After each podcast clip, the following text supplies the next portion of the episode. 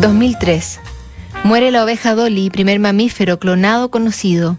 En Chile se estrena 31 minutos. Una ola de calor en París eleva los termómetros hasta los 44 grados. Saddam Hussein es detenido en Tikrit. Sofía Coppola estrena Perdidos en Tokio. Quentin Tarantino Kill Bill.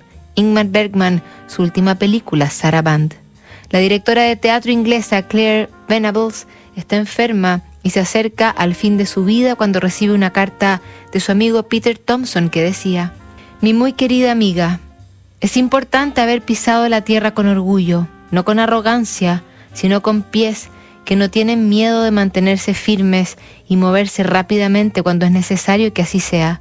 Importa que tus ojos hayan estado siempre en el objeto, conscientes de su travesía, pero no atrapados en él.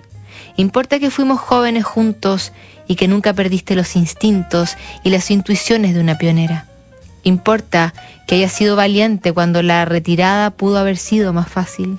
Importa que en muchos lugares y en muchos momentos hayas marcado la diferencia.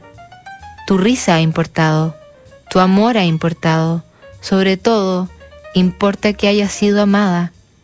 Nada más importa.